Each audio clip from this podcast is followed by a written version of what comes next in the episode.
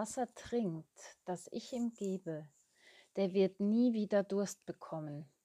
Johannes 4, Vers 14. Hast du schon einmal schrecklichen Durst gehabt? So richtig Durst, zum Beispiel nach einer großen körperlichen Anstrengung in der trockenen Hitze, beim Sport, unterwegs auf einer langen Reise oder vor einer Operation, wenn es heißt nüchtern bleiben und sich die Operation um Stunden nach hinten verschiebt. Der bekannte französische Dichter Antoine de Saint-Exupéry erlebte diesen Durst in der Wüste und er wäre fast verdurstet. Später schrieb er in sein Tagebuch Wasser, du hast weder Geschmack noch Farbe, man kann dich nicht beschreiben, es ist nicht so, dass man dich zum Leben braucht. Du selber bist das Leben.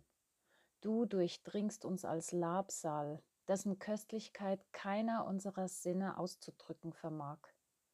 Durch dich kehren uns alle Kräfte zurück, die wir schon verloren gaben. Dank deiner Segnung fließen in uns wieder alle bereits versiegten Quellen der Seele. Du bist der köstlichste Besitz dieser Erde. Du schenkst uns ein unbeschreiblich einfaches und großes Glück. Wasser ist Leben. Wasser ist lebensnotwendig. Wasser kann Not wenden. Wo kein Wasser ist, vertrocknet Land, ist Dürre, kahler Boden, verdorren Pflanzen, verdursten Tiere und Menschen, stirbt Leben. Wo Wasser ist, wächst und gedeiht Leben, grünt und blüht es, werden Wüsten in Oasen verwandelt, wird Totes lebendig. Wir Menschen haben Durst, immer wieder. Wer nicht trinkt, stirbt nach wenigen Tagen. Er vertrocknet im wahrsten Sinn des Wortes. Wasser löscht unseren Durst. Doch es gibt einen Durst, den kein Wasser stillen kann. Es ist das Verlangen der Seele, die Sehnsucht des Herzens. Es gibt viele Möglichkeiten, diesen Durst zu stillen oder es zu versuchen. So vieles wird uns angeboten. Die Frage bleibt jedoch, wer oder was kann unsere Sehnsucht bleibend und wirklich stillen? Wo ist meine Lebensquelle? Wo lösche, wo stille ich meinen Durst, meine Sehnsucht? Auch die Bibel spricht von diesem Durst und von dieser Sehnsucht. Gott bietet uns an, sie zu stillen, denn bei ihm ist die Quelle des Lebens, so heißt es in Psalm 36, Vers 10. Im Johannesevangelium wird von einer samaritanischen Frau berichtet, die in ihrem bisherigen Leben versucht hat, ihr Liebesmanko bei Menschen zu kompensieren. Doch Jesus bietet ihr Leben an, das ihre Sehnsucht bleibend stillt. Er zeigt sich selbst als Lebenswasser und er zeigt ihr Gott als Quelle des Lebens. Jesus sagt ihr, wer von dem Wasser trinken wird, das ich ihm gebe, den wird in Ewigkeit nicht dürsten, sondern das Wasser, das ich ihm geben werde, das wird in ihm eine Quelle des Wassers werden, das in das ewige Leben quillt.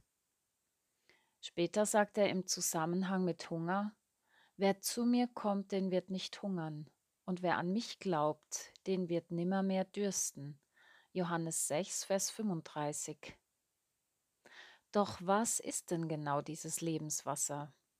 Welches Wasser von Gott stillt unseren Durst und lässt unsere Seele gesunden? Es ist Gottes Liebe und Wertschätzung, seine Annahme und Vergebung, aus der wir leben dürfen. Denn kein Mensch kann uns unsere Sehnsucht stillen und unser Liebesfass vollkommen füllen.